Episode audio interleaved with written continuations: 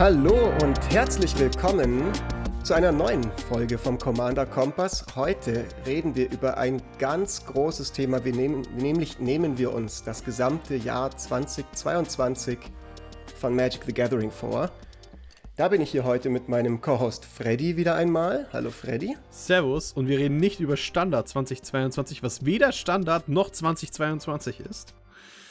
Sondern wir reden über uh, alles Mögliche. Aber weil es so viele interessante Themen sind, haben wir uns jemand ganz Besonderen an Bord geholt für die heutige Folge. Es ist nicht der Jochen, sondern es ist der Hendrik Ruhe. Hi Hendrik, cool, dass du da bist. Moin, moin. Freut mich, dass ich hier sein darf. Uns freut es. Äh, wir haben äh, dich vor, ich glaube, ein, zwei Wochen ungefähr dürfte das gewesen sein, mal über Twitter angequatscht, als du auch geschrieben hast, dass du sehr gespannt bist auf die neuen Produkte, die Wizards angekündigt hat in diesem Stream vor zwei Wochen. Jo. Genaueres sagen wir noch dazu. Aber bevor wir loslegen, ja, vielleicht kannst du ganz kurz ein bisschen was zu dir sagen. Viele Leute werden dich kennen, viele Leute gucken sich das vielleicht auch gerade nur an wegen dir, weil du bist ja einer unserer größeren Gäste bisher. Aber für diejenigen, die dich nicht kennen, wer bist du, was machst du und was hast du mit Magic am Hut? Jo, ich bin Geschäftsführer der Instinct 3 GmbH. Äh, wir sind eine Marketingagentur, äh, recht populär, insbesondere für äh, die Influencer, die mit bei uns unter Vertrag sind, beinhaltet zum Beispiel GNU, aber halt auch meinen guten Freund und Mitgründer Hand of Blood. Von daher, ich denke, da kennen uns die meisten Leute. Als Agentur aber auch für, für verschiedene Unternehmen äh, tätig. Ähm, da betreuen wir zum Beispiel ähm, zum Teil Google, haben wir zuletzt Amazon-Kampagne gemacht. Man hat jetzt kürzlich unsere Kooperation mit der Sparkasse gesehen und Hand of Blood. Äh, wer es nicht gesehen hat, kann ich sehr gut empfehlen. Äh, von daher, ähm, ja, von dem Laden bin ich Geschäftsführer, macht sehr viel Spaß seit äh, August 2018. Und ich bin auf jeden Fall leidenschaftlicher Magic-Spieler. Ähm, hat bei mir eigentlich angefangen in der achten Klasse. Äh, dann gab es eine Pause und dann äh, war es so, dann beim, dass bei meinem letzten Arbeitgeber äh, ich wieder so ein bisschen die Faszination äh, wiederbekommen habe, also bevor ich gegründet hatte. Habe dann auch direkt ein paar Arbeitskollegen bekommen, die äh, auch Bock hatten zu zocken. Und dann ist das seitdem äh, gesnowballt. Bei mir ist es immer so, mal habe ich ein übelstes Magic hoch, dann habe ich mal wieder irgendwie ein paar Monate gar nichts und dann wieder komplett Eskalation, Geldbeutel leer. Ähm, ja, und aktuell hält mein aktuelles Hoch ganz schön lange, muss ich sagen. hält es so lange, auch teilweise wegen Corona, weil es einfach nur das Schönes war, was wir während der Zeit, als man sich einfach beschäftigen konnte damit und vielleicht auch ein bisschen mehr Zeit dafür gefunden hat, sich auch mal ein bisschen in die Tiefe mehr reinzuarbeiten? Oder denkst du, das hat weniger damit zu tun? Bei mir war Corona mehr ein Magic-Tief, weil ich halt, ähm, wir haben halt richtig hart Quarantäne durchgezogen. Ich habe meine Freundin mhm. nicht herbeholt. Wir haben dann natürlich hier mit ähm, äh, Spelltable oder Cockatrees, das mochte ich dann lieber, äh, Online-Runde gespielt, aber es geht nichts gegen am Tisch sitzen und sich zum Teil beleidigen, weil irgendwer schon wieder irgendeine Scheißkarte gespielt hat. Diese Social Interaction äh, physisch kann für mich da nicht ersetzt werden. Von daher war für mich Corona eher, eher tragisch, Magic-seitig. Ah, okay. Ja, das war bei mir ganz ähnlich. Ich bin auch jemand, der einfach Magic ist schon geil, aber das, was es halt dann wirklich super cool macht, ist einfach, wenn man mit richtig coolen Leuten zusammensitzt, ein bisschen Banter hat und einfach auch so ein bisschen in die Gesichter sehen kann, wenn man sie mit irgendeinem genau riesigen 2020 Trampler in den Boden stampft oder sowas. Was für eine Art Commander-Spieler bist du denn? Bist du eher so ein Control-Spieler, eher Aggro oder mal so durch die Bank durch? Oder? Ich habe inzwischen, glaube ich, so ungefähr zehn Decks. Ähm, von dem, äh, da geht es dann hoch, wenn ich jetzt Power Level gehe, ich denke, ich habe so eine 9,5 mit meinem äh, Ursa-Deck, was ich gebastelt habe. Da geht dann auch immer mal wieder Geld rein in so eine, also inzwischen geht da nicht mehr viel Geld rein, weil die Karten, die ich jetzt kaufen müsste, kosten dann halt irgendwie 300 Euro plus und da bin ich dann vielleicht doch ein bisschen zu geizig für. Ähm, Ansonsten ähm, habe ich, weil ich äh, harter Lore-Fanboy bin, ein äh, äh, 5 Farben Planeswalker äh, Super Friends Deck. Da habe ich einfach die coolsten Planeswalker reingeklatscht, die ich so haben konnte. Das ist so mit mein äh, Closest to Heart. Und ansonsten, ich liebe äh, thematische Decks. Beispiel ähm, habe ich ein äh, Kendrick ähm, Diplomatie-Deck, was wirklich nur die ganze Zeit den anderen Leuten Vorteile gibt und ich, wo ich dann nur mit den Leuten Kriemer Schlangenzunge mäßig sage, hey, wenn du mir jetzt hilfst, ich habe hier eine Karte, die nächste Runde für dich viel besser ist, aber machst du nichts von mir. Das ist äh, mein absolutes Lieblingsdeck, feiern auch alle, weil es vom Power-Level auch wirklich recht low ist, aber dann durch die Diplomatie stark wird. Ja, nice. Um jetzt direkt noch noch eins rauszuhauen. Mein aktueller Favorite ist, äh, habe ich jetzt über Corona entwickelt, habe ich dann vor ein paar Wochen das erste Mal ausgepackt. Ähm, eine recht neue Karte, U3 Fortune's Flame, ähm, Commander, mit dem ganz viel Coinflippen passiert. Ähm, alle meine Karten, fast alle Karten im Deck sind Coinflip ähm, und ähm, dementsprechend Hard Gamble. Und äh, das Deck heißt äh, mein Montana-Deck. Ja, weil Glücksspiel. Ja, ist vielleicht ein bisschen speziell. Ja, mein Montana-Deck. Ähm, ja, nice. Ich habe dann, hab dann auch ein Montana Black Soundboard, wo ich dann ab und zu ein bisschen asoziales Zeug raushaue. Ähm, also ist richtig lustig. Ähm, ja, und das ist aktuell so meine neueste Kreation. Entweder das Ding hat halt bis Runde 6, 7 gewonnen oder ich habe mich, weil die Conflips ja jedes Mal Lebenspunkte ziehen, habe ich mich sofort selbst getötet. Ja, es sei denn, du gibst natürlich Live-Link, weil Ustream macht ja Nein. Äh, den Schaden selbst. Ja, stimmt, aber das ist nicht on theme. Weil ja, Gamble ist, ich setze, ich setze, ich setze, ich setze, bis ich verloren habe oder gewonnen habe. Ja, ich finde es nur lustig, dass du die, die, diese Decks erwähnt hast und ich glaube, ich habe mich gegen alle irgendwann mal ausgesprochen in diesen. ja, perfekt. Ja, Gamble, ich habe hab, hab auch noch andere Decks, aber das sind so, also das waren jetzt alles die, die krassen, wobei ich sagen muss, das Diplomatie-Deck ist eigentlich, ist eigentlich schön. Auch dagegen zu spielen macht Spaß. Ist nur schwierig, wenn du mit einer Runde an Leuten spielst, die keine Ahnung haben, so von Diplomatie bei ja. Magic, ähm, so noch mit Anfängern, dann sind die dem meisten ein bisschen, die unterschätzen dann, wie viel Wertigkeit es hat, wenn man da so ein bisschen ausgespielt wird. Ja, das auf jeden Fall. Mhm. Es klingt aber echt alles ganz, ganz witzig von den Decks her. Habt ihr dann auch bei i3 eine regelmäßige Runde so im Büro oder sowas, dass ihr ab und zu mal Magic zockt oder wie, wie läuft das? Ich glaube, es gibt ja ein paar bei euch, die auch mal, die vielleicht von dir auch angesteckt wurden. Viele, ja. Inzwischen haben wir immer mehr ähm, Magic-Spieler bei uns. Ähm, da bin ich auch sicherlich intern bei uns mitgrößter Influencer. Unser größtes unternehmerisches Wachstum startete ähm, quasi kurz vor Corona. Das heißt, Zockrunden im Büro waren quasi gar nicht drin, weil ich die ganze Zeit halt auf Quarantäne gedrückt habe. Auch jetzt ist es noch, haben wir als Regelung, dass man im Büro keine Freizeit verbringen soll, sondern halt wirklich im Büro nur da ist, um zu arbeiten und sonst muss man halt wieder nach Hause. Von daher im Büro gibt es oder gab es zuletzt leider keine Zockrunden, auch wenn ich sie äh, super gerne schon längst gemacht hätte. Ähm, die letzten Zockrunden waren bei mir zu Hause. Und da habe ich dann ein paar Leute eingeladen. Ähm, sowohl dann gerade zuletzt äh, waren eh durchweg alle geimpft und zusätzlich noch einen Test machen lassen. Und dann sitzt man hier meistens ab äh, samstags um 12 äh, bestellt dann irgendwann ab 2, 3 Uhr und dann bleibt man hier bis Mitternacht und betrinkt sich dabei und spielt. Ja, geil. Gönnung, das ist das Beste. Und jetzt hier hm. noch eine wichtige Frage. Wie viel Erfolg oder Misserfolg hatte unsere Aktion mit dem GNU-Themendeck, mit dem wir ein bisschen getwittert haben? Wurde, wurde es angestoßen oder gib, gib glaub, uns die harte Wahrheit? Ich glaube nein. Nein! Schade. Ja, wir hatten ja mal, ich weiß gar nicht, ob du das, das hast du vermutlich damals noch nicht mitgekriegt, wir hatten eine witzige Interaktion mit GNU, weil die neue Safi Eriksdotter äh, Artwork, ich weiß nicht, ob du die gerade im Kopf hast. Ja, ähm, doch, das habe ich ja mitbekommen, weil so aus. Ja, ja, ja. Genau, mm. genau. Und wir haben dann damals ähm, eben so ein kleines Deckchen für sie gebaut, in der Hoffnung, dass vielleicht möglicherweise das eine, ein Ansatzpunkt könnte, sein könnte, sie in eure Magic-Runden reinzu, reinzuziehen. Clever. Ähm, hat äh, zumindest bisher nicht geklappt.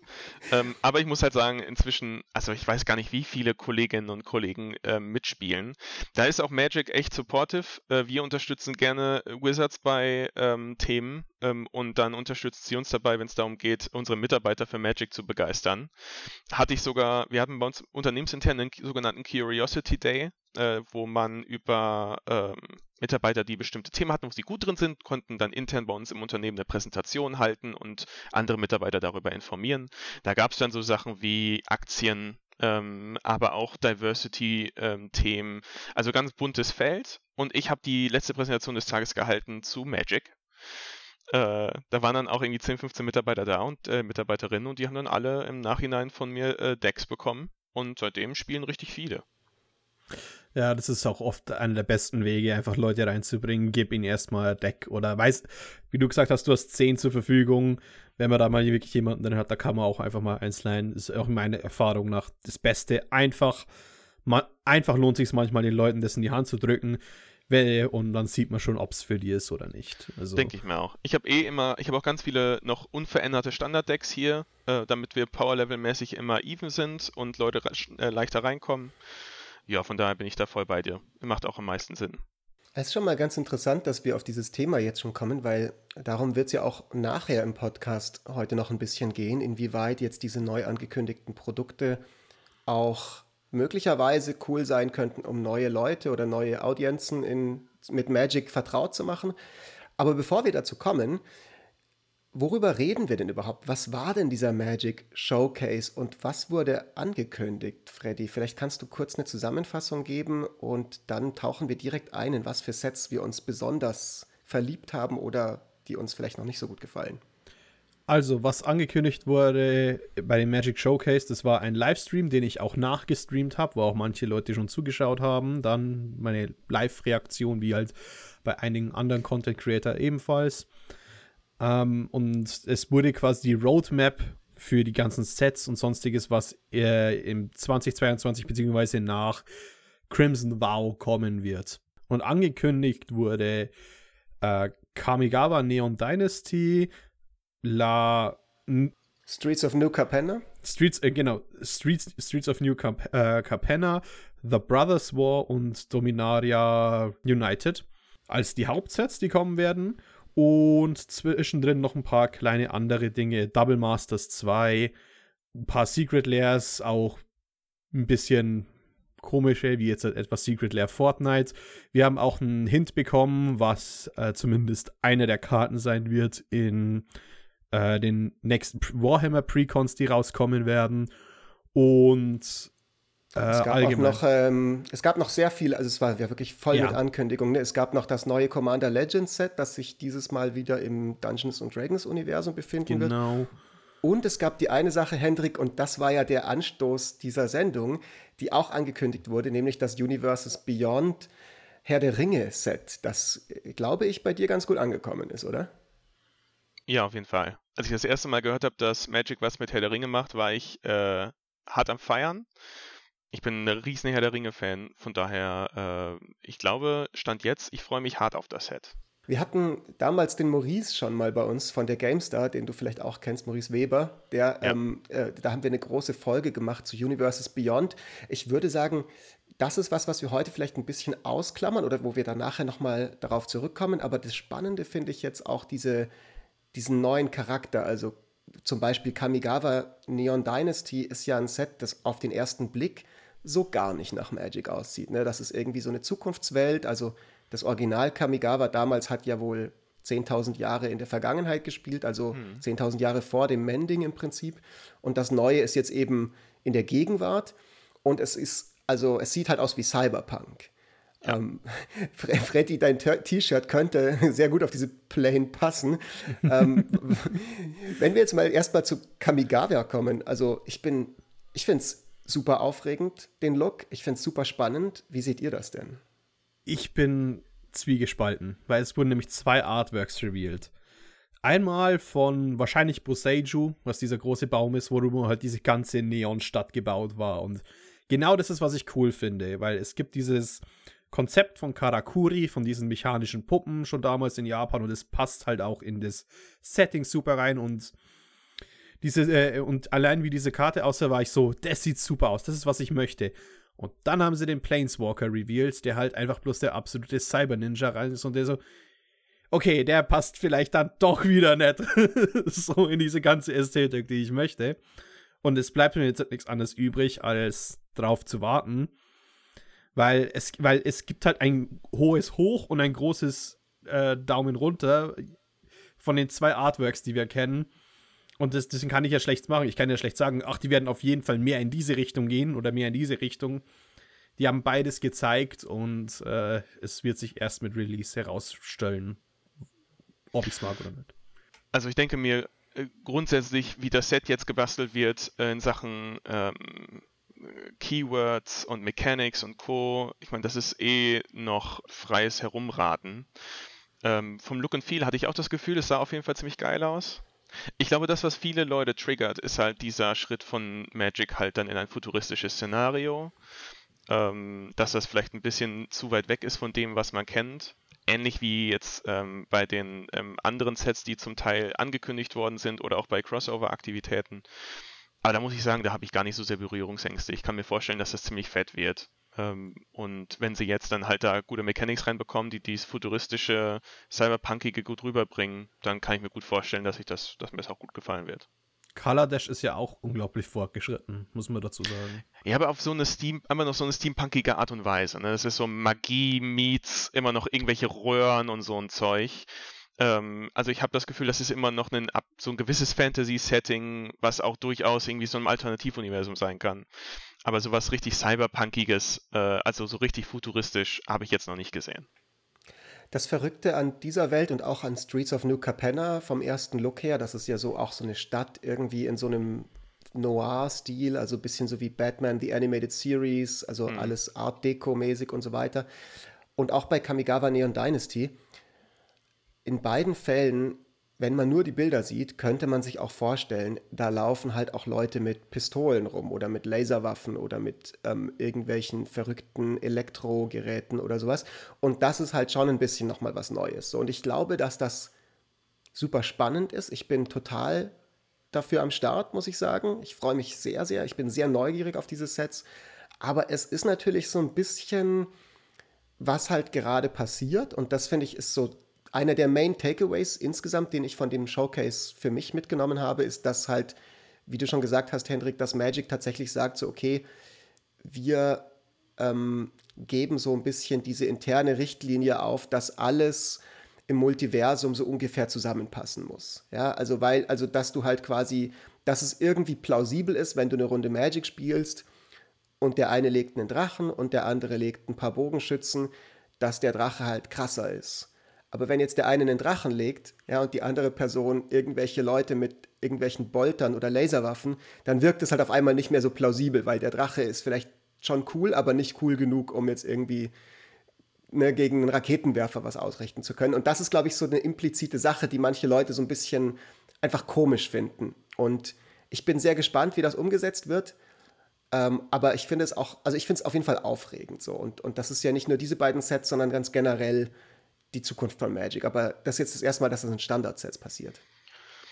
Ich, ich verstehe, wo du herkommst. Ich denke mir, in dem Moment, in dem eine Eichhörnchenarmee so einen Emrakul besiegen kann, ja. da sind wir schon lange weg von irgendwas, von Verhältnismäßigkeiten oder sowas. Ähm, ich verstehe, dass auch dann es, äh, ich sag mal, befremdlich ist, wenn dann auf einmal so komische Karten dann da liegen, die ganz weit weg sind ich denke mir, Wizards hat jetzt in den letzten Monaten viel ausprobiert mit den Secret Layer Produkten, die zum Teil halt komplett schräg aussehen. Ich habe, äh, auch wenn ich beim Produkt etwas zwiegespalten bin, grundsätzlich habe ich mir viele dieser Karten geholt, weil ich sie ziemlich cool fand. Ich habe äh, einige ähm, Altered Art Karten äh, mir von irgendwelchen äh, Künstlern umändern lassen, weil ich Bling Bling ganz toll finde.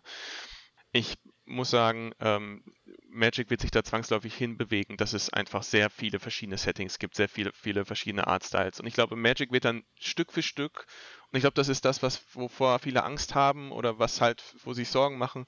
Ich glaube, Magic wird immer mehr, vielleicht ähnlich wie es tatsächlich ein Fortnite ist, ähm, zu einer Plattform auf der viele verschiedene Dinge stattfinden werden, wie verschiedene Pop-Culture-References mit äh, Herr der Ringe und Co. Ähm, oder dann Fortnite und sonst irgendwas, als dass es jetzt noch in ein in sich komplett geschlossenes Ökosystem darstellen wird. Mhm, ich glaube, es wird mhm. viel offener äh, und verschiedene Sachen darstellen. Aber wir müssen ja gar nicht mal so weit wegschauen. D&D hat ja mittlerweile auch Crossover-Sets wie mit Rick and Morty. Also das ist ja auch dann in-house und äh, mehr eine Content-Delivery-Plattform oder eher so eine Art Kernsystem, auf denen Dinge zugesteckt werden können und sonstiges. Ich glaube, das, äh, glaub, das geht auch da in, die Richtung, weil äh, man kann es jetzt so und so sehen, aber eine große Angst, die ich nämlich zum Beispiel bei New Capenna habe, ist halt, dass es nur ein Set ist. Dass, mhm. wenn, dass wenn mir das Set gefällt, ich nur eins davon bekommen werde, nur einmal diese Welt gehe und wenn sie da was Cooles aufbauen, insbesondere weil es ist ja Noir und da denkt man mal wie so ein bisschen Mystery und Geschichte, die werden sie wahrscheinlich auch im gleichen Set auflösen. Das heißt, ja. vieles, auf das ich mich eigentlich freuen würde, wird durch diese Ein-Set-Struktur halt vorher schon ein bisschen weggenommen, sodass ich jetzt halt eigentlich mich gar nicht so sehr auf die Ideen, die mich freuen, also die ich interessant finden könnte, schon bevor es überhaupt losgeht, bin ich da ein bisschen zynisch und die, mir kommen mir schon vor, als wäre es halt nur ein Add-on statt halt wirklich eine Erweiterung. Hm. Ja, ich verstehe das ähm, ich habe mir vorhin erst ähm, wieder äh, Magic Arcanum angeschaut, mit was früher in Innistrad im Blog passiert ist. Und ich finde das halt toll, wenn das Storytelling über so mehrere Instanzen läuft, über mehrere Sets hinweg und sich da wirklich tiefgründige Sachen developen und man das dann in den Karten auch widerspiegelt. Wie gesagt, ich bin harter Loreboy. Ähm, ich feiere das übel, dass das passiert. Und gleichzeitig hoffe ich, dass ähm, obwohl ich Lawboy bin, sie haben dann in anderen Sets Sachen gemacht, wo sie sich Zeit genommen haben. Ich denke mal, für mich das äh, ganze Ende der, äh, des, der, des Nicole Bullers Strangs, was über Jahre hinweg erzählt worden ist, ging dann mit den Büchern ziemlich am Arsch schlecht zu Ende. Ähm, ja. Da hoffe ich, dass es vielleicht auch andersherum geht, dass wenn du jetzt bei New Capenna ähm, was machst, eine Art und Weise des Storytellings und ähm, das in den Karten wiederbringst, vielleicht nicht nur die Online-Geschichte, sondern vielleicht bringst du dann halt eine Comicbuchserie dazu, fünf Teiler, wo du die Geschichte dahinter erzählst oder sowas. Äh, ich glaube, da kann, kann man schon noch drumherum was basteln, was geil sein kann. Ja, boah, Comics wäre auch als Format super geil für Nuka Penner, einfach als Callback zu dieser eben frühen Batman The Animated Series Ästhetik und sowas. Ich glaube, das würde ja. sehr, sehr cool funktionieren. Ja. Und ich glaube, wenn wir gerade beim Thema Pacing sind und auch beim Thema Lore, ähm, ich glaube, ihr beide seid da wesentlich mehr Experten als ich. Zumindest ich bin am Podcast meistens derjenige, der so ein bisschen casual ist im Vergleich zu Jochen und Freddy, die da meistens sehr, sehr viel besser sich auskennen. Aber was man gerade merkt, ist, dass ja schon und das fand ich auch eine interessante Erkenntnis aus diesem Showcase, sie sich jetzt mit der Lore, mit dem Aufbau mehr Zeit lassen im Vergleich dazu, dass das Pacing von den Standard-Releases und den Produkt-Releases insgesamt zu hoch gegangen ist, weil eigentlich hätte man ja damit rechnen können, dass man ein bisschen was zu den Phyrexianern erfährt und dass möglicherweise da ein Set angekündigt wird. Wir hatten ja jetzt schon gerade den Vorinklex, der aufgetaucht ist. Und ich war eigentlich der festen Überzeugung, dass 2022 irgendein Phyrexia-Set kommt, weil, ne, wie lange wollen sie das ankündigen? Aber scheinbar nehmen sie sich da viel Zeit und vielleicht kommt jetzt noch ab und zu der ein oder andere Prätor, aber bis es dann mal soweit ist, das dauert und ich finde das eigentlich gar nicht so schlecht, dass das so ein langsamerer Aufbau ist und ein bisschen Luft zum Atmen hat, weil die ganze Boller-Story, wenn man sich mal überlegt, wann die losging, das war ja mit Alara 2006, also vor richtig langer Zeit so. Und das hat sich ja erst über viele, viele Jahre hinweg so kulminiert. Und das finde ich ganz interessant, dass sie das wohl scheinbar mit der nächsten großen Story, die man vermuten kann, nämlich die Phyrexianer oder der Showdown mit New Phyrexia, wieder wohl so vorhaben. Also, Fritz, du glaubst doch nicht ehrlich, dass wir auf Dominaria United nicht neue Phyrexians sehen werden. ja, aber Und wir bekommen Phyrexia-Sets. Ja, das ist ein interessanter Punkt. Das könnte man jetzt spekulieren, aber es ist zumindest jetzt nicht explizit als Phyrexia, The Attack of Phyrexia oder sowas angekündigt. Ne? Und das ist ja auch schon mal was, was, ne, was, was zumindest interessant ist, fand ich. Uh, auch wenn The Brothers War halt wortwörtlich Ursa gegen Phyrexians sind.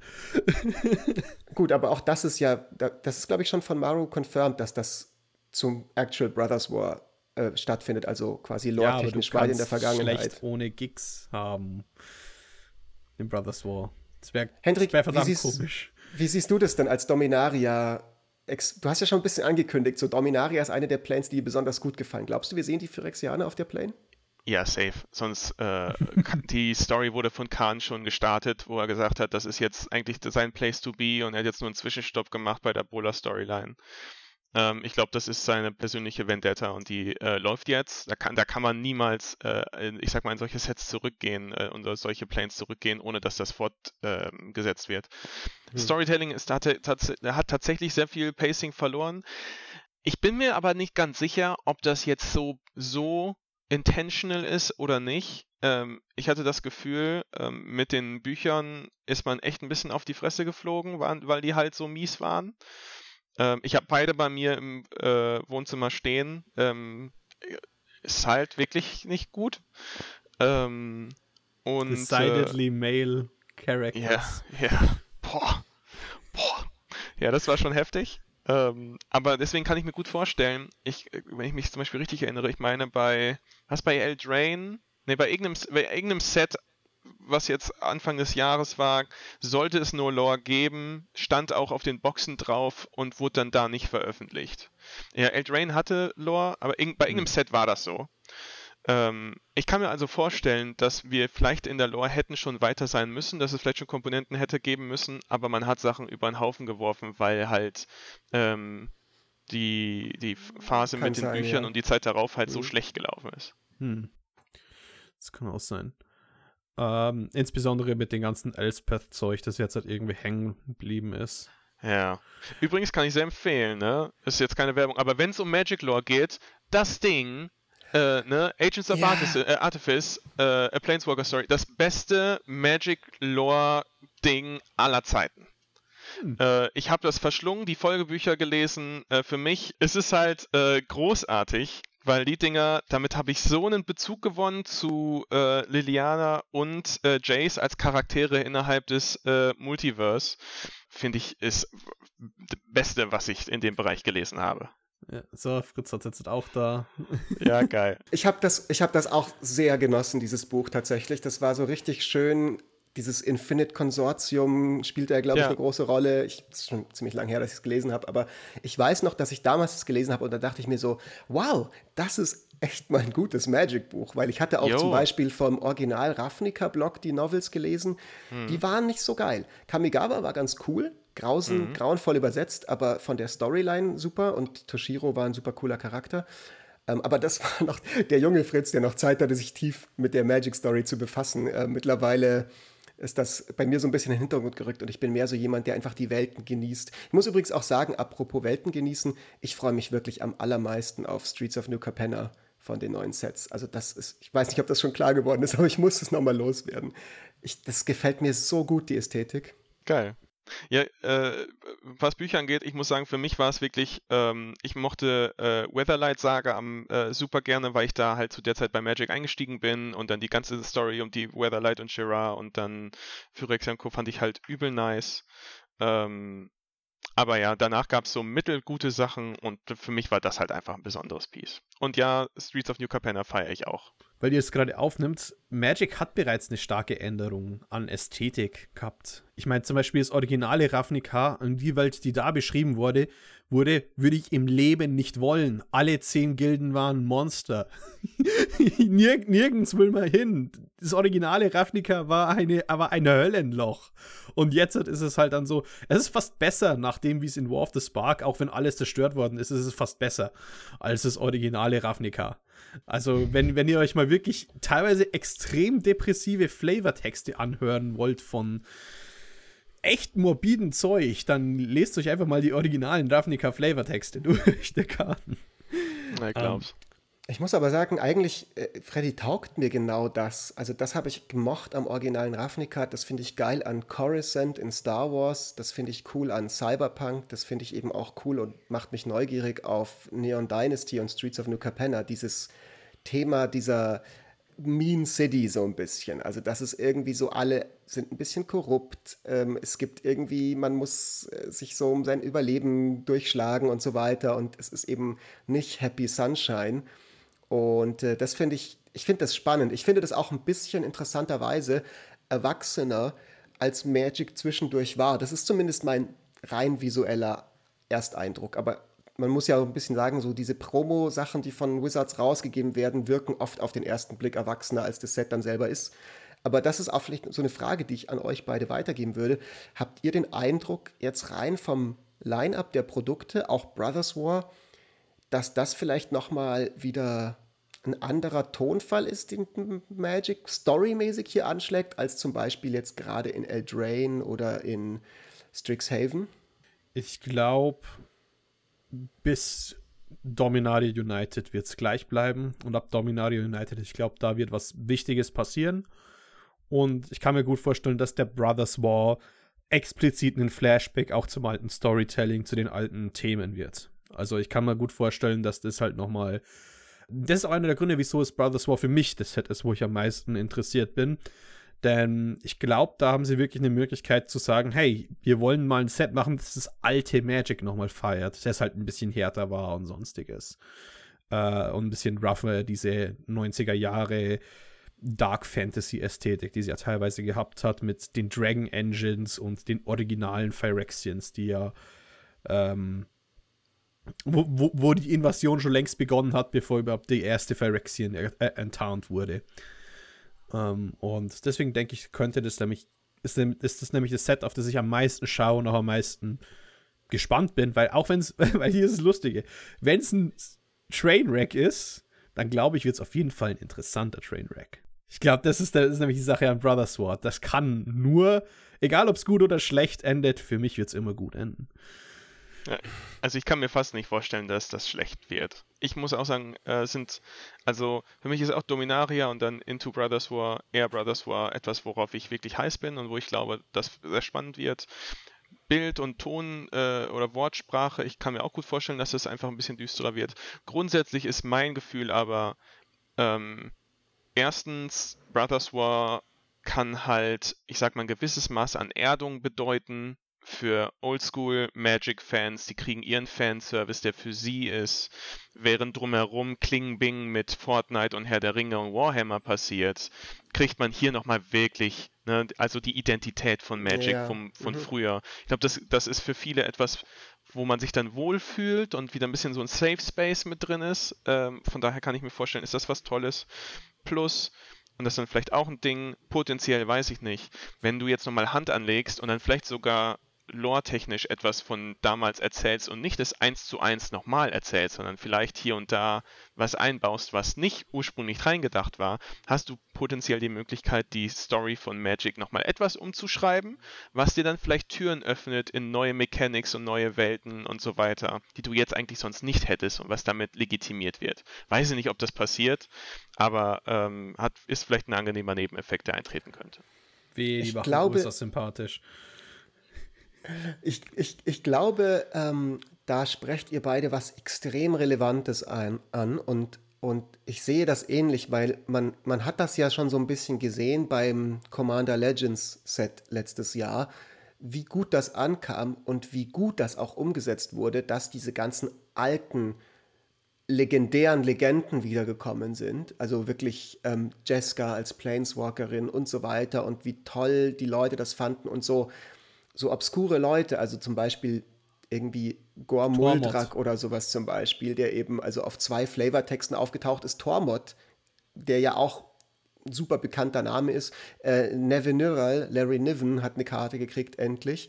Ähm, all diese Dinge wird ja super viel ähm, vermutlich auch in Brothers War äh, äh, Raum finden. Und man hat ja gesehen, auch bei Times by Real Remastered, dass es eine etablierte Playerbase gab, die sich darüber extrem gefreut hat und die vielleicht auch so ein bisschen aktuell noch sehr auf dem Trip ist. Irgendwie, ja, oh, Magic, ich weiß es nicht, das verändert sich alles gerade so krass. Aber ich finde so, es, das sind jetzt sehr gute Signale, dass Wizards diese Leute auch total auf dem Schirm hat und für die auch was macht. Und ich finde, damit können wir so ein bisschen in das nächste Segment überleiten, weil, was du vorhin gesagt hast, Hendrik, fand ich auch extrem interessant, dass du gemeint hast, im Prinzip siehst du, dass Magic sich mehr zu so einer Art Game Engine entwickelt, zu so einer Plattform, auf der unterschiedlichste Produkte, Lores, ähm, Kooperationen auch so ein bisschen nebeneinander stehen und die möglicherweise viel mehr unterschiedliche Menschen und Geschmäcker catchen kann oder interessieren kann, als es bisher der Fall war, als alles eben von so top-down aus einem Guss ein bisschen war. Ja, glaube ich auch. Also ich bin davon überzeugt, dass dem so ist. Wichtig bei der Komponente ist, man kann das vernünftig machen und man kann es halt scheiße machen.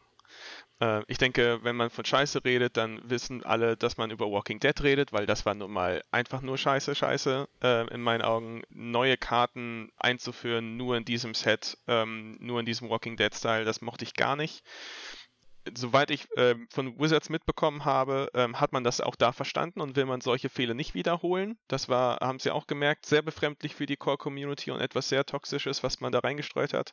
Was mir super gut gefallen hatte, war alles rund um Godzilla. Das fand ich mega on point, ähm, dass man die Option hatte auf die alternative, ähm, äh, auf die alternative Art-Karte. Man musste das aber nicht spielen.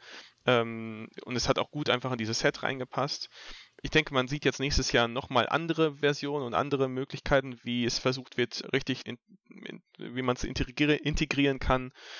Äh, ich kann mir vorstellen, da wird es gute Experimente geben und da wird es schlechte Experimente geben. ein volles Herr der Ringe-Set, muss ich jetzt schon sagen, feiere ich ein bisschen. So, da komme ich nicht drum herum, da werde ich alles kaufen, was kaufbar ist. Aber hier ist nämlich was, was ich interessant finde, weil es geht ja auch ein bisschen darum, auch neue Leute einzubringen. Es liegt jetzt, ich weiß nicht, ob es jetzt an der Echokammer oder sonstiges liegt.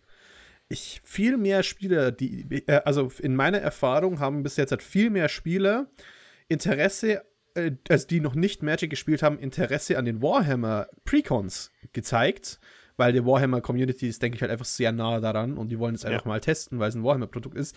Im Gegensatz zu dem, was Herr der Ringe ist, weil es gibt ja dann trotzdem mehrere Outlets als Herr, für Herr der Ringe, sei es jetzt halt andere Brettspiele, sei es jetzt halt Videospiele, dass es, äh, dass es mir zumindest so vorkam, als wären mehr Nicht-Magic-Spieler für Warhammer interessiert als für, ähm, äh, für Herr der Ringe. Glaubst du, da ist vielleicht was dran oder ist es eher das ich, also ich, ich glaube, um das quasi so anzuwenden. Wenn ich mir jetzt zum Beispiel äh, nochmal Circle Back für die Argumentation, wenn ich mir das Walking Dead Ding anschaue, ähm, Reddit hat das Ding mal äh, Thema komplett zerstört und war eine einzige Shitshow, als das Ding rausgekommen ist. Da habe ich nur Leute gesehen, die Hass erzeugt haben. Gleichzeitig war es irgendwie eines der besten verkauften Produkte des Jahres und Wizards hat es zum Beispiel auf LinkedIn äh, hart gefeiert, was für ein krasser kommerzieller Erfolg das war, weil alle das gekauft haben. Ich denke, man hat halt eine gewisse laute Minderheit auf Social Media und Co., oft eine Kerngruppe an Leute, die richtig, äh, richtig investiert sind und dann gibt es halt den Kreis drumherum. Und ich kann mir vorstellen, dass es hier ähnlich ist. Warhammer-Fans sind oft hard committed. So, die ja. Warhammer-Fans, die ich kenne, die haben da eine dicke Armee, die haben da keine Ahnung wie viel, tausend Euro reingesteckt. Die sind laut in ihrer Meinung. Und Warhammer zu Herr der Ringe ist äh, Warhammer zu Magic ist tatsächlich ein recht, ich sag mal, nerdiger kurzer Sprung. So, für die ist das geil und für die ist so ein Set kaufen, auch im Vergleich zu den Figuren, was sie dann Geld reinbuttern, ja. gar nicht so großes Geld. Die Herr der Ringe-Community, ich meine, wir reden von einem weltweiten Massenphänomen, einer der stärksten IPs, die es auf unserem Planeten gibt. Da gibt es nicht die dedizierte, krasse Core-Community. Ähm, ich glaube, die ist sehr viel breiter. Und dann ist es halt ist, äh, die äh, Nachbarin um die Ecke, die wird vielleicht auf Magic aufmerksam, weil sie es mal, äh, weil sie äh, Magic, äh, Quatsch, weil sie Herr der Ringe kennt, aber die ist nicht so hardcore, dass sie auf Twitter was raushaut oder auf Reddit was raushaut mhm. oder so. Das kriegen wir dann gar nicht mit. Ist das denn was, was du auch einschätzt von deiner Perspektive als Marketing-Profi, als Marketing-Experte, wo du sagen würdest, ja, ich glaube, das ist, das ist nicht unwahrscheinlich, dass Leute über Herr der Ringe dann zu Magic finden. Oder vielleicht nochmal eins weiter, dass Leute über, dass Fortnite-Fans aufgrund von diesem Secret Layer auf Magic aufmerksam werden. Oder sogar noch eins weiter für den dritten äh, Punch hier, was Magic ja gerade auch macht, Wizards, die sponsern aktuell in England ein Fußballteam. Also das ist ja dann gar kein Gaming, gar keine Franchise mehr, was irgendwas mit in irgendeiner, ich meine, Fortnite ist immerhin Leute, die Spaß an Spielen haben. Gut, Fußball ist auch ein Spiel, aber das ist ja vielleicht nochmal ein ganz anderes Kaliber so. Wie würdest du das beurteilen? Ich finde, das Fußballsponsoring ist ganz viele Ecken weit weg. So, ich muss auch sagen, ich habe das noch gar nicht mitbekommen. Finde ich mega spannend. ähm, am Ende muss man sagen, besonders seitdem Wizards of the Coast unter Hasbro liegt, ist das, habe ich das, habe ich den Eindruck, auch aufgrund der, ähm, der ähm, Versammlungen der Aktiengesellschaft und Co., wenn man sich das mal durchliest, ist es natürlich jetzt schon hyperkommerzialisiert. Es geht sehr viel halt einfach darum, was macht am meisten Geld. Ähm, und am meisten Geld heißt dann halt auch, wie, wie kann ich unsere Userbase vergrößern und damit ähm, auch den Pro-Kopf-Umsatz vergrößern. Pro-Kopf-Umsatz vergrößert hat man safe mit den Secret Layers. Also man ist viel mehr, also ich bin viel mehr, ich bin ein harter Whale, ganz klar. Ich bin bereit für fünf Karten irgendwie 30, 40, 50 Dollar auszugeben. Das ist für mich in Ordnung. Ähm, von daher hat man, ich würde sagen, den Pro-Kopf-Umsatz erhöht. Ähm, und ich glaube, dass es ähm, die mit, und du hast dann auf der anderen Seite einen Funnel, also womit hole ich neue Leute rein, die ich dann später hart monetarisieren kann. Das wird auf jeden Fall so sein, dass die Fortnite äh, Kids oder Menschen, dass ähm, auch die Herr der Ringe Leute und die Warhammer Leute dann rein in diesen Funnel kommen und dann später monetarisiert werden. Ich finde das schon eine, äh, ist sehr gute, valide Strategie, äh, rein kommerziell denkend. Und ich muss sagen, nur ich für meinen Teil, ich, ich bin, ich finde es gut, wenn es meinem Spiel gut geht, ähm, also äh, wirtschaftlich ein Stück weit, weil dann heißt es, ich werde da noch lange Spaß dran haben. Ähm, ich muss ja nicht alles kaufen. Ich kann auch mit meinen 10 Commander-Decks jetzt glücklich sein und die nächsten Jahre daran richtig Spaß haben. Äh, von daher, für mich ist das alles fein so. Und ich kann auch mir vorstellen, dass das jetzt gut so funktionieren geht. Der Fußballverein weiß ich nicht. Das ist ein bisschen schräg, muss ich sagen.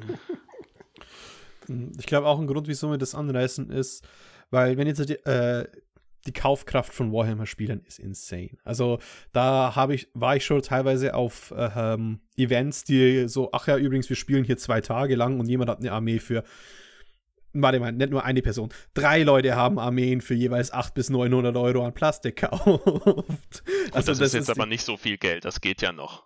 Ja, das, ist, das geht noch für, äh, für das. Manche Leute kaufen sich auch einfach einen Manta für 2000 auf äh, Forge World 2. Aber es geht halt einfach darum, dass das halt eine sehr kaufbereite Kundschaft ist. Ja. Und, aber ich habe halt auch mit manchen Leuten da eher die Erfahrung gemacht, das sind auch welche, die man nicht unbedingt haben möchte in manchen Settings. Also quasi, das, das kann jetzt halt vielleicht für manche falsch klingen, aber es gibt solche Spieler da in der Warhammer-Community, die sind halt dann sehr, äh, sag ich mal, belassen auf ihre Meinung quasi, weil sie so viel Geld ausgeben. Quasi die, stellen sich halt, die können dann auch dadurch sehr toxisch sein, weil sie wissen, wie viel sie quasi dafür ausgeben und sich dann ein bisschen äh, erheben über die, die halt bloß ein bisschen was machen. Und ich weiß halt nicht, ob man unbedingt Wobei man diese... da fairerweise dazu sagen muss, ich glaube, solche Leute hast du in fast jeder Fandom auf der Erde. Ne? Ja. Also das hast du sicherlich in der Magic-Community auch. Du, alles, was eine gewisse Größe hat und eine gewisse Anzahl an Leuten, die das spielen, da wirst du immer, sage ich mal, allerlei Kostgänger haben und Kostgängerinnen, die, die, die nicht alle immer super nett sind und nicht alle immer super healthy sind. So, das glaube ich, ist was, wo ich mir nicht sicher bin, ob da jetzt über Warhammer so viele Leute reinkommen. Ich kenne die Warhammer-Fans nicht so gut, muss ich sagen. Ja. Ich kann mir nicht vorstellen, dass sich das massiv dadurch verändern wird. Oder meinst du? Viele davon werden halt mit den übertrieben hyper also weil das sind ja dann trotzdem Commander-Produkte. Und für mich ist das Erste, was ich mir gerade denke, ist, manche von den Leuten würde ich ganz gerne so eins gegen eins Draft geben, aber Commander, huh, wenn ich die am Tisch hätte. das, das, das führt nur zu richtigen Streit. Aber ich denke mir auch, also erstens, ich freue mich über committete Spieler. So, ist cool, wenn es da mehr Leute gibt, die sich damit gut auseinandersetzen. Äh, ich sehe es ähm, ähnlich, wie es Fritz gerade gesagt hat. Man hat überall, ich sag mal, toxische Spieler. Das geht, da muss man nicht viel Geld haben. Man kann auch ein Arsch sein mit wenig Geld. Aber man, es kann auch tolle Leute geben, die dann ähm, andere Leute mit in das Spiel einladen. Ich, ich, wie gesagt, ich bin selber ein Whale. Mein Ursa-Deck kostet jetzt, glaube ich, irgendwo, ich weiß nicht, aber auf jeden Fall ein gutes Stück über 1000 Euro. Ähm, es ist also, sicherlich mit das teuerste Deck bei uns in. Ja, ja, es geht noch viel, weiß ich, weiß ich. Das ist ja ein ah, Time Twister. ja, ja. ähm, und äh, ich bin dann sicherlich derjenige, der dann ähm, somit die dicksten Decks auf dem äh, Tisch spielt. Und trotzdem ist es dann halt so, dass wir dann alle erstmal anfangen mit den Starter-Decks und uns dabei betrinken und einfach Spaß haben. Ich glaube, äh, ich will gerne alle Leute in diesem Spiel drin haben, die cool sind und offen, ähm, die für eine diverse Magic-Community stehen wollen. Und jene, die sich dann vielleicht davon, die, die das noch nicht so sind, aber die sich dann im Rahmen eines tollen Miteinanders zu so Leuchen, äh, Leuten weiterentwickeln. Nur for the record, ich bin nicht für Gatekeeping, aber ich sehe das Argument mittlerweile sehr oft und habe gedacht, ich muss das mal aufbringen.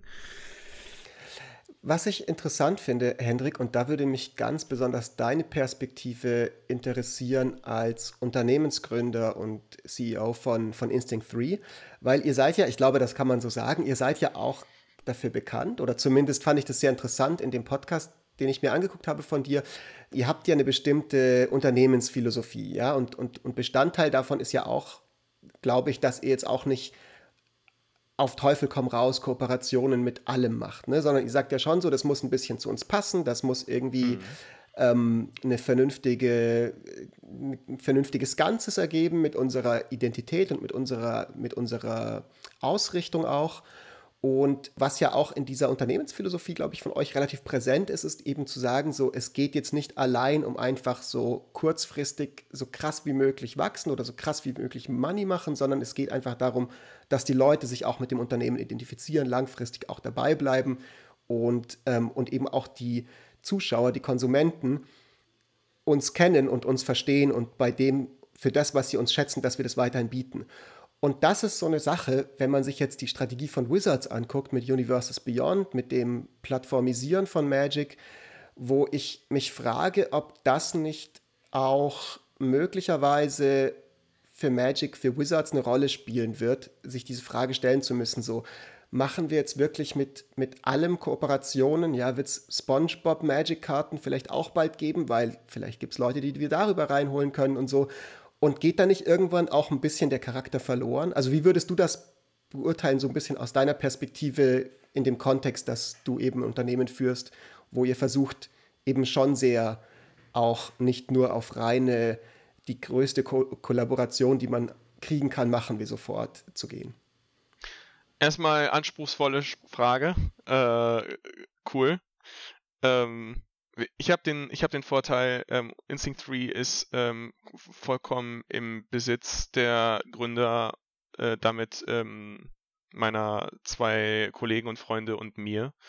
Äh, von daher haben wir keine externen Stakeholder, wo wir irgendwelche Wünsche erfüllen müssen oder sonst irgendwas. Wir haben, wir haben das Privileg, so agieren zu dürfen. Viele andere Unternehmen können das auch nicht so machen.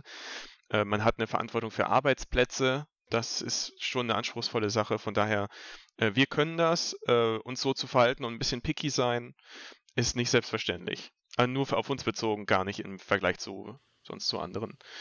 Im Fall von Wizards, ich, ich will da gar nicht zu sehr deep so reingehen und ich glaube, da kann man super viel reininterpretieren und sonst irgendwas. Ich denke, Wizards hat in der Vergangenheit viele Sachen gemacht, die waren richtig gut und manche, die liefen nicht so gut ich kann mir vorstellen, dass es viele Leute gibt, oder, ähm, die das mit den Plattformen jetzt cool finden, mit dieser Offenheit. Und es gibt sicherlich ähm, auch einige Leute, besonders aus der Corp-Community, die das befremdlich finden und das nicht so toll ähm, finden. Ich glaube, dann wird es halt Leute geben, die hören auf mit Magic. Und dann wird es neue Leute ge äh, geben, die fangen an mit Magic. Vielleicht bin ich auch irgendwann an einem Punkt, wo ich sage, das ist nicht mehr mein Spiel und ich höre auf mit Magic, so wie es zwischendurch auch mal für ein paar Jahre bei mir der Fall war. Ich denke, das ist ganz normal im Rahmen eines Lebenszyklus von so einem Produkt, der immer weitergeht, immer weitergeht, immer weitergeht. Mhm.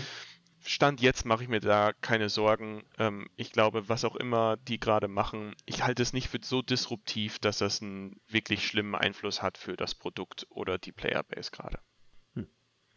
Ähm, nur wenn wir gerade aber dann dabei sind, weil ich meine, das Große, wir haben es auch schon jetzt ein paar Mal angerissen, äh, ist eben dieses Universes Beyond Fortnite mhm. gewesen. Das ist ja für viele ja. der Aufhängepunkt.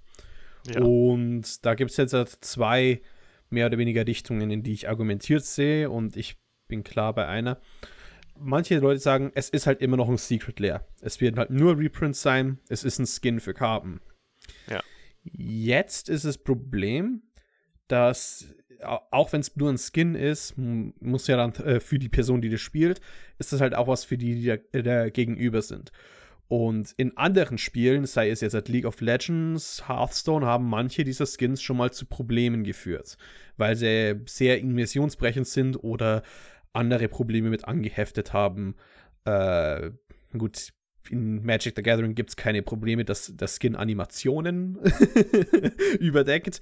Aber. Noch nicht, ähm, noch nicht. Wer weiß, noch was nicht, Technologie, noch die Printing-Technologie hergibt in den nächsten 20, 30 ähm, Jahren. Aber äh, manche der Skins haben ja dann trotzdem diese, diesen Faktor, der halt einen dann wirklich rausreißt und der so dieses leichte Unangenehme ist. Das ist ja, war ja auch was, was am Anfang von Walking Dead mit Negan was ja theoretisch eigentlich auch nur ein Skin sein sollte, wo manche den Charakter einfach nicht anschauen können.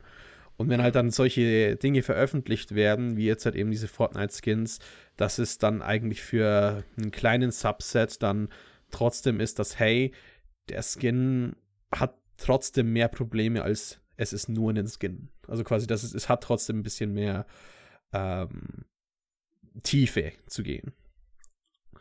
Und das war meine Frage, wo, glaub, wo glaubst du, ist es halt quasi wo, nur ein Skin und wo könnte es halt dann zu stärkeren Problemen führen? Weil persönlich für mich ist Fortnite nur ein Skin, muss ich jetzt sagen. Problem ist halt, wenn diese Reprints aus Secret Layers Main, Main Sets und andere Reprints, die dort drin sein können, beeinflussen. Das habe ich schon von Anfang an gesagt. Das ist Secret Layers sollten separat sein und auch von Wizards hoffe ich, dass sie Entscheidungen machen, ohne zu sagen, hey, die, wir, wir reprinten diese Karte nicht, weil wir einen Secret Lair haben.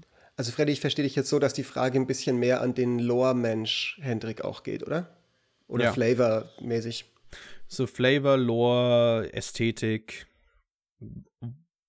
Ich finde, also erstmal, ja, ähm, ich bin nicht ich empfinde mich nicht als Fortnite-Zielgruppe. Ich zock das nicht selber und es spricht mich nicht so sehr an. Ähm, äh, auch wenn ich äh, schon viele Sachen gefeiert habe, die Epic Games damit gemacht hat. Äh, und wenn ich dann eine Fortnite-Karte da sehe, die so wild ist, wie das erste Foto, was sie geteilt haben, dann flasht mich das erstmal schon ein bisschen. Ich kann nur sagen, mein Takeaway für mich ganz besonders, ich bin nicht so, also wenn ich die Magic-Runde spiele, spiele ich Karten und habe eine so soziale Interaktion mit meinen Kumpels und wenn ich eine krasse Karte sehe, dann frage ich meinen Kollegen, hey, kann ich das mal, oder meine Kollegin, kann ich mal sehen, finde ich voll cool und dann gebe ich die wieder zurück und dann ist fein. Ähm, finde ich es manchmal schwieriger.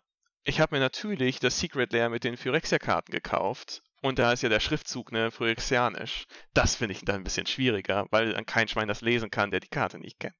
Aber das ist, das ist wiederum äh, dann voll äh, stilistisch und co. mega nice, aber für die Game Mechanic halt eher schwierig. Also hier denke ich mir, ja, ist ein, äh, ist ein Skin, aber also mich persönlich wird es nicht tangieren. So, ähm, ich kann mir vorstellen, wenn es nur noch quickie bunti Karten gibt von tausend verschiedenen Richtungen, dann wird es vielleicht ein bisschen anstrengend, ähm, aber äh, dann haben vielleicht die OG-Karten wieder ganz besonders Hype, weil die so toll waren. Weiß ich nicht. Man sieht das ja auch gerade ein bisschen an all den neuen Designs, die es jetzt gibt und all die verschiedenen Artworks und Layouts und Frames, die jedes normale Set mittlerweile schon mit sich bringt. Mir ja. persönlich geht es so, ich finde einfach OG Foils am geilsten mittlerweile. So das alte Prä-achte Edition in Foil gefällt mir so gut und das liegt einfach auch so ein bisschen, glaube ich, für mich an dem, was du gesagt hast, dass es so, man kommt ein bisschen, bisschen zurück zu dem. Wird. Genau, genau. Es ist halt irgendwie, ich persönlich habe aber auch, mir geht es da ähnlich wie dir. Ich habe jetzt nicht so ein krasses Problem mit dieser Vielfalt, die es gibt. Ich finde es immer noch sehr, sehr spannend. Ähm, und, und es fällt mir relativ leicht noch, die Sachen, die jetzt einfach, wo ich weiß, so, das interessiert mich halt nicht, äh, zu ignorieren. Also insofern hat so diese ganze Produktflut, die es da gibt, äh, ein bisschen den Effekt bei mir, dass ich einfach auch sagen kann, naja, okay, es gibt eh viel mehr Magic-Produkte und viel mehr Releases, als ich sowieso spielen ja. werde oder wie auch immer mir als Singles kaufen kann oder sonst was. Und, ähm, und ich muss nicht jeden einzelnen cool finden. Weil wenn ich dann zwei oder drei nicht cool finde, gibt es halt 20, die ich trotzdem cool finde. Übrigens habe ich, ich habe mir ein paar Karten zur Seite gelegt, weil ich, am Ende muss ich ja über meine Lieblingskarten reden. Ich wollte gerade dazu Karte, kommen. die ich habe, die schönste Karte, die ich habe, finde ich, ist diese Path to Exile mhm. äh, äh, ähm, äh, Judge äh, Promo-Karte. Ich finde die so schön. Ich, ich weiß noch, dass du die mal, die hast du mal getweetet, ne? Unter Shoyokas ja. Pack Opening, ich erinnere mich. Ja, die Karte ist halt einfach nur Bay. So, einfach toll. War die mhm. nicht, ähm, die war doch eine Judge-Promo, die war genau. doch dieses äh, ja. Äh, nee, Command Fest. Promo, wo du dieses Pack ja, von, doch, von Channel ja. Fireball nehmen konntest. so, ja. Ich war mir überlegen, ob ich die schon häufiger kaufen soll, weil ich die einfach so sweet finde. Ich kann mir vorstellen, die wird irgendwann richtig wertvoll sein. Ich, ich wollte noch sagen, eine wichtige Sache ist, für, für mich ist bis jetzt halt Universes Beyond vorbeigegangen, aber weil nochmal um kurz zurückzukommen, sie haben das erste Universes Beyond Produkt angekündigt, für das ich endlich interessiert bin. Und das ist das Street Fighter Crossover, über das keiner redet, aus irgendeinem Grund. Juckt mich gar nicht. Weil ich liebe Street Fighter, ich spiele Kartenspiele und wenn sie Dudley bringen, ich als Dudley Main werde es halt auf jeden Fall dann. Geil. Äh, Aber das ist doch ein schönes Beispiel, wo genau sich das jetzt zeigt, worüber wir gerade geredet haben, als konkretes Beispiel. Street Fighter für Freddy super cool, für uns beide, ja, okay, existiert. Und schon, und schon ist was passiert, was halt vor 10 Jahren, 15 Jahren bei Magic einfach nicht denkbar war, dass Leute sagen können, ach, das an Magic finde ich cool, das ist vielleicht nicht so meins und man ist und man und man koexistiert so und das passt alles. Ich glaube so, das ist eine Vision, wo ich so ein bisschen bei dir bin, Hendrik, dass wir uns in diese Richtung hinentwickeln und insgesamt sehe ich das schon auch eher noch nicht im Panikmodus, auch als etablierter Spieler. Aber so langsam kommen wir ans Ende der heutigen Folge und du hast ja gerade schon angeteasert, wir haben ja die Tradition, dass immer unser Gast eine kleine Card of the Week dabei hat und ich bin super gespannt, welche Karte du dir da überlegt hast. Ist schwierig. Äh, als letzte Karte, ich habe vorhin über das Planeswalker Agents of Artifice geredet. Ich bin großer Lore-Fanboy. Ich habe da besonders einen Bezug bekommen zu äh, Jace und äh, Liliana als Protagonisten. Ähm, und meine Lieblingskarte ist dementsprechend eine Liliana. Und zwar äh, die hier, äh, eine San Diego Comic Con 2015 Promokarte. Ich finde die so cool, dass sie so schwarz auf schwarz sind. Schrecklich, schrecklich schwer zu lesen. Aber ich finde die so schön, weil das dieses Lila auf Schwarz ist einfach nur, finde ich toll. Das wäre sie. Da kommt, da kommt auf jeden Fall, das Bling-Game ist auf jeden Fall strong bei dir. Ich merke schon. Ich bin gespannt, wie deine Decks aussehen, wenn man die mal sich angucken würde. Sehr schön, ja. Und ich bin gespannt, ob du dir, auch wenn du die Flip Lily hast, äh, das Commander, äh, Commander Black Produkt holen wirst. Ja. Äh, mit der Flip Lily und Phyrexian und sonstiges. Ja, ich werde es mir auch holen, weil drei Karten will ich eh da haben. ja, genauso dachte ich es mir auch. So bei den letzten, äh, ich glaube beim Weißen, das war, brauchte ich nicht so sehr. Äh, aber das Schwarze finde ich großartig. Das Grüne war das letzte. Ja, schon, das brauchte ich auch nicht. Da war Sylvan, da, Library. Sylvan Library war drin, ja, aber ich habe ich mag grün als ich habe kein ich habe ein grünes Deck, so ansonsten mag ich grün einfach nicht so sehr. Richtig, oh. passt. Dann ist, dann ist sehr gut, dass wir jetzt zum Ende langsam kommen, bevor wir hier anfangen, uns da äh, die Köpfe einzuschlagen. Wenn wir jetzt am Schluss sind, Hendrik, vielleicht hast du noch irgendwelche Shoutouts, irgendwelche Sachen, die du den Leuten mitgeben möchtest, ähm, irgendwas, was dir noch auf dem Herzen liegt, bevor wir zu unserem eigenen Call to Action kommen?